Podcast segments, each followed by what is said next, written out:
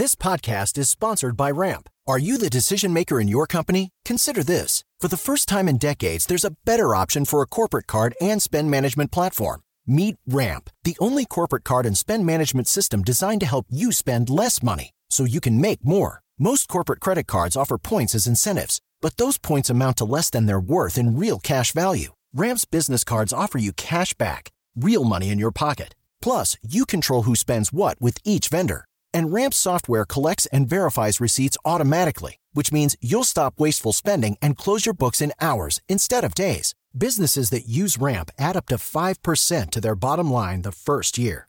If you're a decision maker, adding Ramp could be one of the best decisions you've ever made. And now get $250 when you join Ramp for free. Just go to ramp.com slash easy. Ramp.com slash easy. R-A-M-P.com slash easy. Cards issued by Sutton Bank and Celtic Bank members of DIC terms and conditions apply. Papo com o Anjo.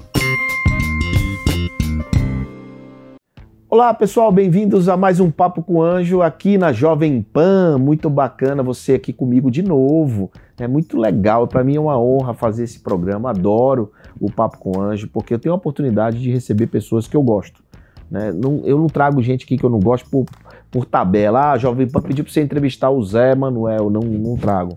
Eu trago aquele cara que eu tenho uma afinidade e tenho certeza que vai trazer algum ensinamento, um insight, alguma é, luz para você, para o seu negócio, para sua empresa, também para os seus investimentos. Hoje eu trago um cara que nos últimos dois anos, um ano e meio, dois, que é o tempo de convivência que eu tenho com ele, quase que diária, ele tem me surpreendido pelo grau de envolvimento, de, de respeito pelos empreendedores e principalmente pelo conhecimento e pelo aprendizado que ele está multiplicando e está tá passando. Então, para multiplicar o aprendizado, senhoras e senhores, Olavo Bevilacqua. Fala, João. Muito prazer estar aqui. Obrigado pelo convite.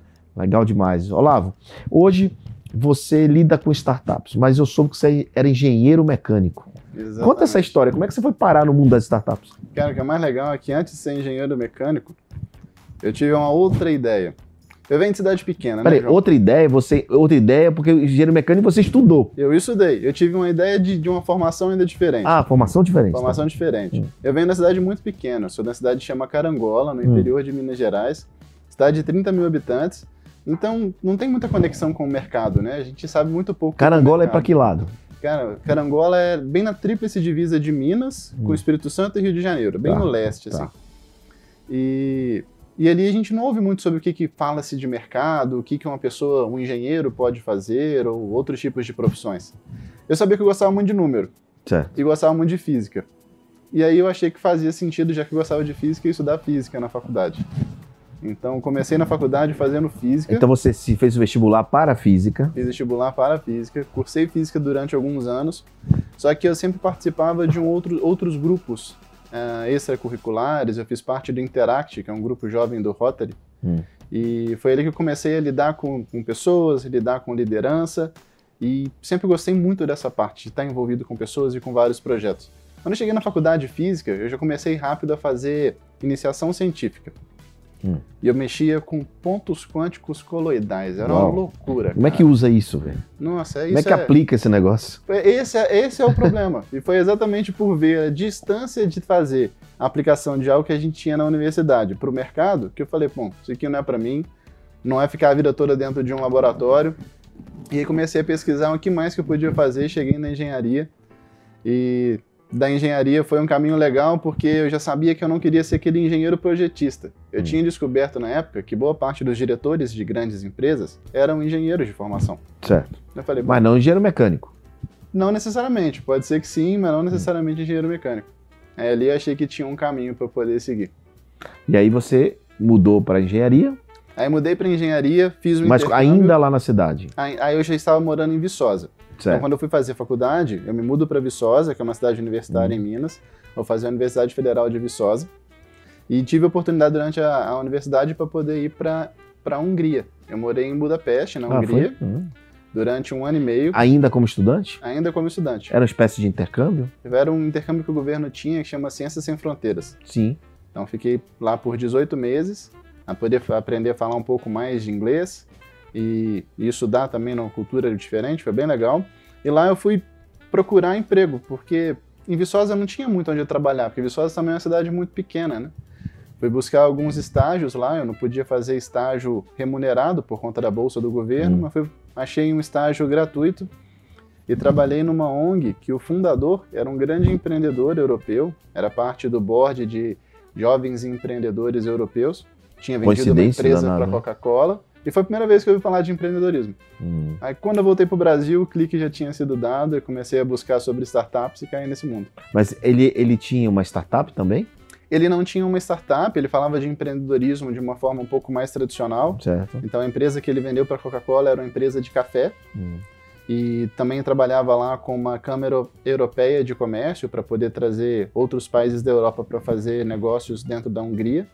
E a gente ficava tudo ali no mesmo ambiente. Então, minha primeira interação com empreendedorismo foi participando de um projeto para a Semana Global do Empreendedorismo em 2014. Tá, então é recente, gente. Não é tão, não é tão longe assim. É Você é novo, bem você tem o recente. quê? 29 anos, né? Tenho 29, 29. É novo, muito novo. E já com uma baita experiência de ter feito Ciência Sem Fronteira, né? Bom, então você volta ao, ao Brasil, fisgado pelo bichinho do empreendedorismo. E o que, que você faz? Você monta um negócio?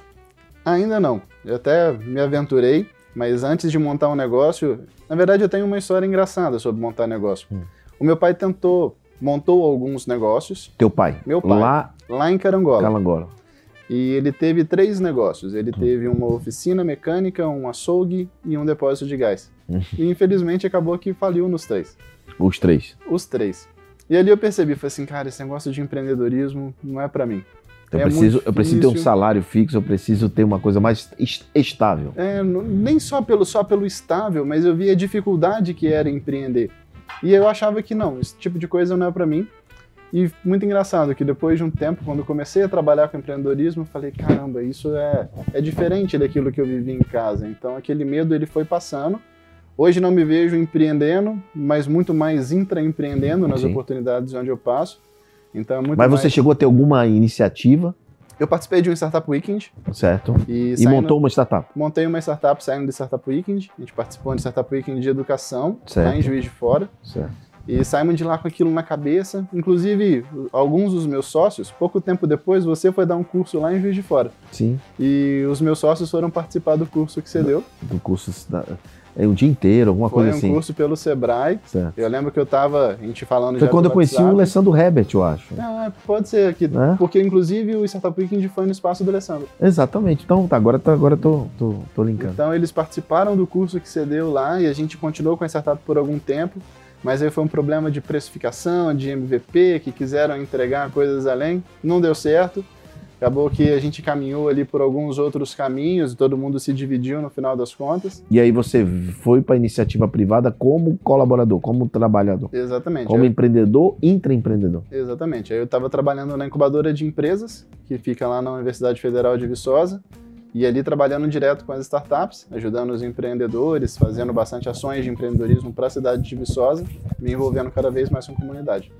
Então, então foi ali que você se envolveu com a comunidade, começou a entender do ecossistema nacional, foi parar na Associação Brasileira de Startups. Isso, eu vim participar de um case aqui em São Paulo.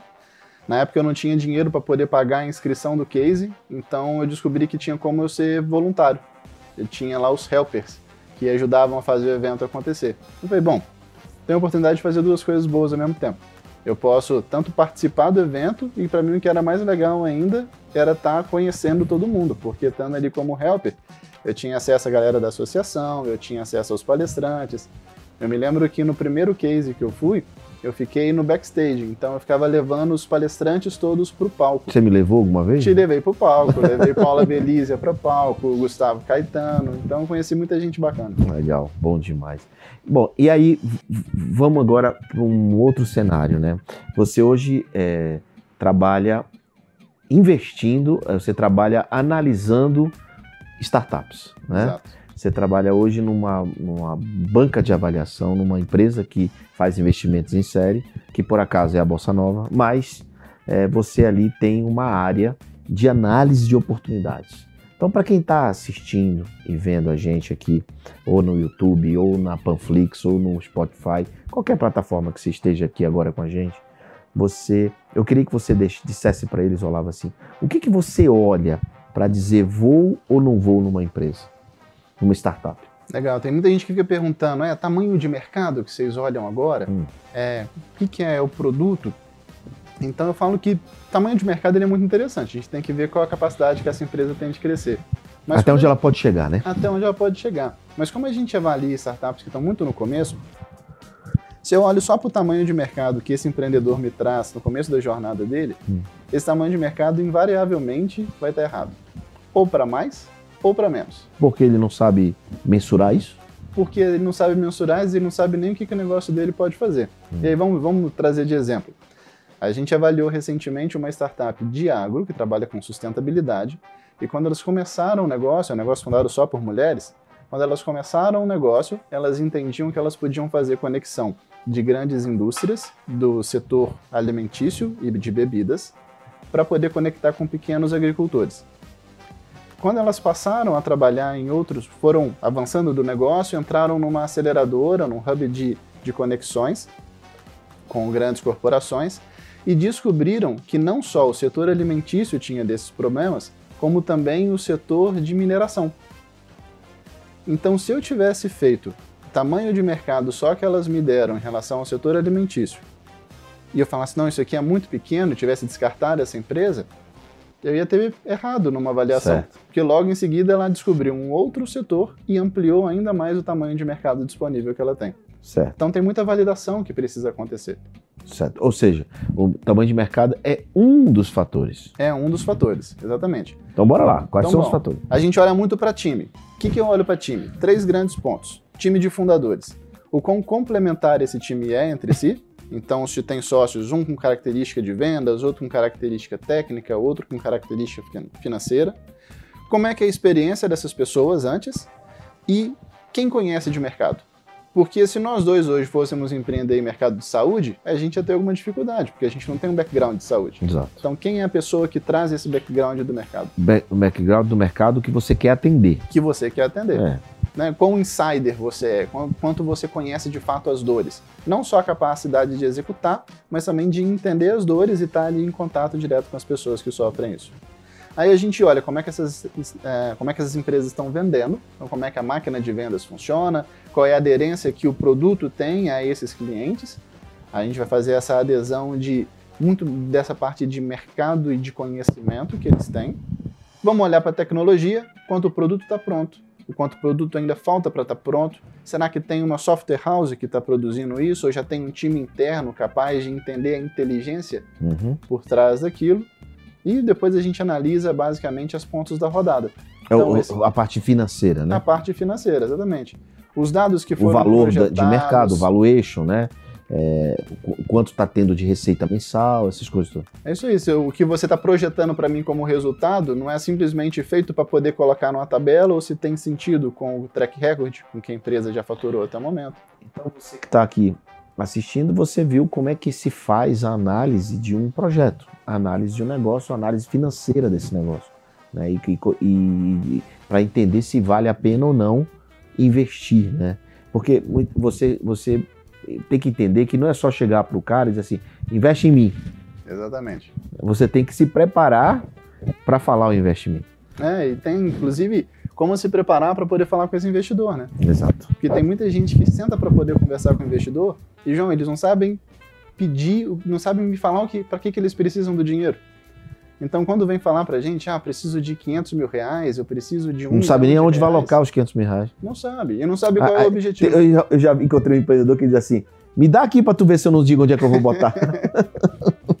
Sabe que eu falo que o empreendedor, a gente pega os graus de maturidade do empreendedor, né? E tem empreendedor que você entende o quão maduro ele tá, ou não só na hora que você fala assim, se eu te der esse dinheiro, o que, que você vai me contar depois de 12 meses? Né? O que, que você está querendo validar? Porque eu entendo que toda rodada de investimento Tem um propósito. tem um propósito. Hum. E ele é um grande ciclo de validação. O que, que você está afim de validar? No final disso tudo, o que, que você vai ter me contado? É porque ele sempre vai estar validando algo, né? Sempre vai estar Ou então validando. vai, vai alocar para validar, seja um canal de marketing, seja um canal de venda, seja um colaborador, sempre é uma validação. E startup é condição total de certeza, na verdade. Mas eu fiquei curioso você falando, como foi que você aprendeu a fazer isso? Cara, eu já, como eu já lido com startup há muito tempo, eu tive a oportunidade de estar muito próximo a alguns founders. Então, fui entendendo com esses founders o que, que eles olhavam. E depois é muito uma questão de entender as necessidades do, dos fundos, porque tem muito empreendedor que não se toca, que na hora de pedir investimento, ele está fazendo uma venda. Ele está fazendo uma venda para esse fundo. Hum. Então, quando você entende todos os interesses, você aprende como lidar com os empreendedores, você aprende como lidar com os interesses dos fundos e dos cotistas, porque a gente precisa ter um retorno financeiro. Exato. É, as é porque, só, só, só, só para deixar claro, é, essa história do retorno financeiro dos cotistas, né? O investidor, quando ele coloca um recurso, ele sabe que aquilo ali tem um longo prazo. Então, tem um prazo, tem um longo prazo, mas pode acontecer antes do prazo estipulado. Então, é quando esse cotista coloca num fundo, num pote, alguém administra esse pote. Alguém vai pegar o dinheiro desse pote e vai fazer os investimentos. Só que tem que dar retorno para o pote, para o pote dar retorno para os investidores. né? Então, assim, quem gerencia o pote é que é o responsável por isso. E no caso, quem é que analisa as startups que esse pote vai investir? Ele. Então, assim, a responsabilidade desse negócio dar um retorno lá na frente é muito grande. Porque se não der, perde todo mundo, não é isso? Exatamente. É o que você fala muito que a gente tem uma responsabilidade extra, que é trabalhar com Other People Money. Exatamente. OPM, Others People Money. Exato, eu não estou falando só com o meu dinheiro, então eu não tenho ali a permissão de fazer um incentivo em algo que eu acredito que seja bom por ser um negócio de impacto. Uhum. Ontem, por exemplo, eu estava participando de uma, de uma live falando sobre Sports Tech, e aí o pessoal falou assim: ah, mas o esporte tem muito potencial de fazer mudança para as pessoas e de provocar mudanças, e tem um negócio de impacto ali envolvido. Então por que, que tem gente que não acredita tanto no impacto? Eu falei assim: ó, esse é o ponto. Quando é só impacto por impacto, aí a gente tem que lidar com dinheiro de pessoas que querem investir Uhum. nisso. Quando a gente está falando de negócio de impacto, ele é um negócio que tem que ganhar dinheiro, tem que parar de pé. E é isso que os fundos estão olhando. Exatamente. E, e esse negócio tem que parar de pé e, e de preferência não dê prejuízo para o investidor, né? No prejuízo não é prejuízo mensal. Estou falando prejuízo de perder tudo, de não retornar nada, nem hoje nem nunca. A gente chama isso de prejuízo. Como é que você está vendo o mercado brasileiro de startups? Quem tem um, quem está aqui querendo empreender ou querendo fazer uma startup, como é que você está vendo esse mercado?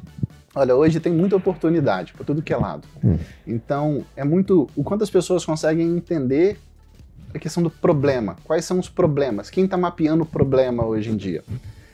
Você mapeou um bom problema, juntou com boas pessoas para poder fazer isso acontecer, a gente tem chance de correr atrás. Dinheiro de investidor, a gente pode falar hoje pela Bossa Nova, tem dinheiro de sobra no mercado. A gente tem dinheiro para poder investir em bons negócios e em boas pessoas. É, inclusive, uma das maiores dificuldades é achar cada vez mais boas pessoas. O ecossistema hoje está muito mais bem estruturado. Você tem comunidades locais para poder dar suporte, você tem mais aceleradoras, você tem mais instituições de fomento provocando, dando suporte aos empreendedores no começo. Então, tem lugar para poder pedir ajuda, tem gente para você poder pedir ajuda. Tem que começar a fazer. Muito bom. Olavo, me fala, me fala uma coisa, para o outro lado, o lado do investidor.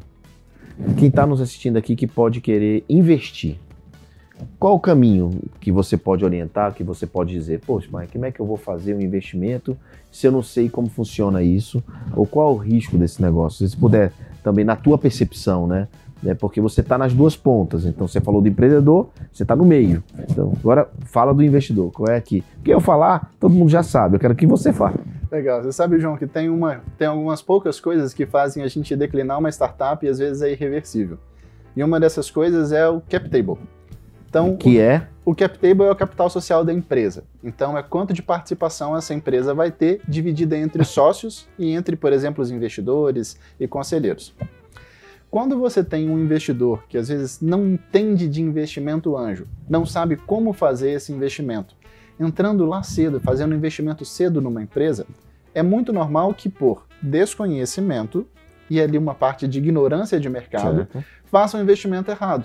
Então ele vai comprar, por exemplo, vai dar 100 mil reais para uma empresa. Como essa empresa ainda não tem nada, ele fala assim: ah, eu quero 100 mil reais por 30% da empresa. E geralmente o empreendedor precisando do dinheiro, o que é que ele faz? Ele aceita. Aceita. E isso não é bom. Isso é um, um- Não é bom nem para ele, inclusive, para o próprio investidor. de forma alguma, porque ele não pode crescer. Por que, que eu falei que isso é uma condição que faz a gente, às vezes, declinar uma startup e não tem como voltar atrás?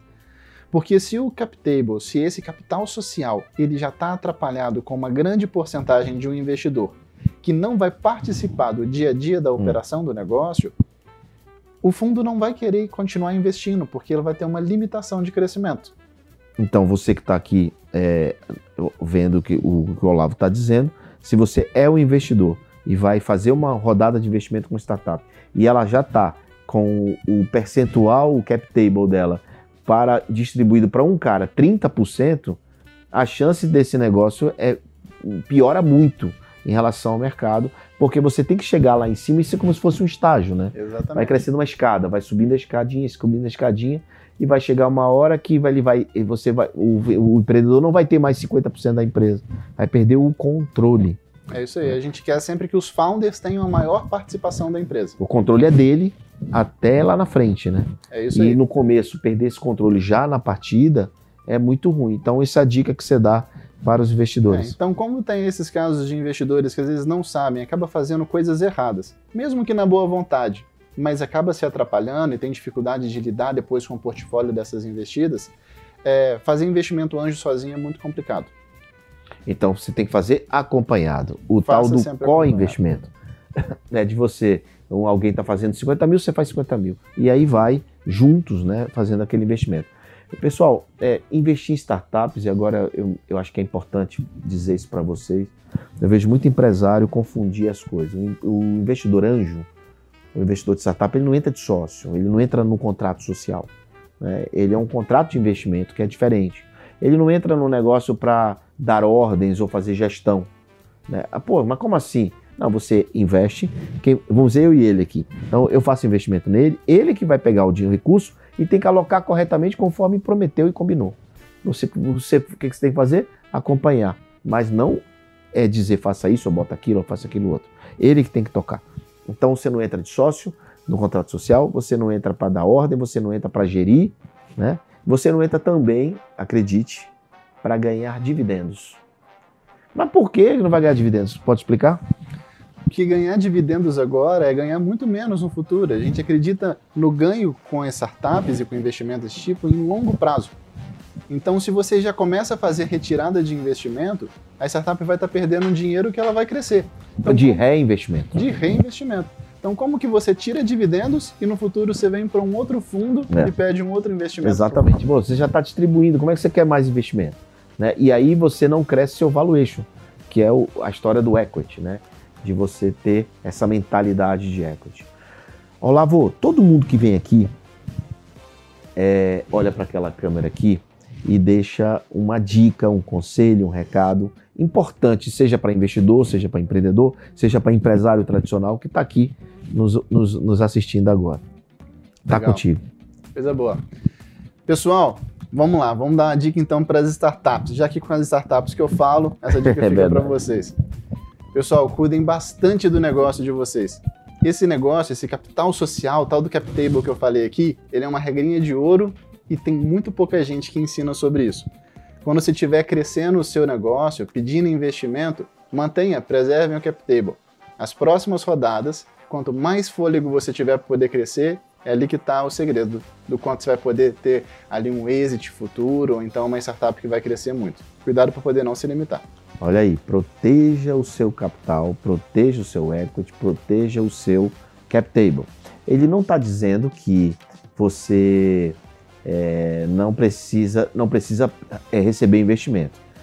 Até porque toda vez que você pega investimento, você tem que comprometer parte dele. O que ele está dizendo é você não comprometer muito a sua parte, né? você comprometer pouco. E ir comprometendo conforme a escada de desenvolvimento do teu negócio. Por quê? Porque o valuation é o que importa, é o poder do equity. e o valuation vai ser cada vez maior. É isso aí. E se unam sempre a bons investidores. Tenha do seu lado pessoas que você sabe que vai continuar nessa jornada com você te ajudando. Muito bem, olha aí, essa é a parte mais importante, essa parte eu adorei, muito obrigado. então, gente, bacana demais, Olavo, ter você aqui com a gente, muito bom, parabéns pelo teu trabalho, parabéns por ajudar tantos empreendedores, eu sei que você está da aula também, sei que você fala, como é que as pessoas te encontram? Pessoal, vocês vão me encontrar nas redes sociais por OBVilacqua no Instagram e Olavo Bevilacqua no LinkedIn. Vai ser um prazer estar conectado com vocês. Então, já falando e mostrando as conexões dele, ele está conectado comigo, então também pode deixar aqui o seu comentário neste vídeo ou neste podcast. E aí encontro com você e que bom que você está aqui e te encontro no próximo episódio do Papo com o Anjo. Papo com o Anjo.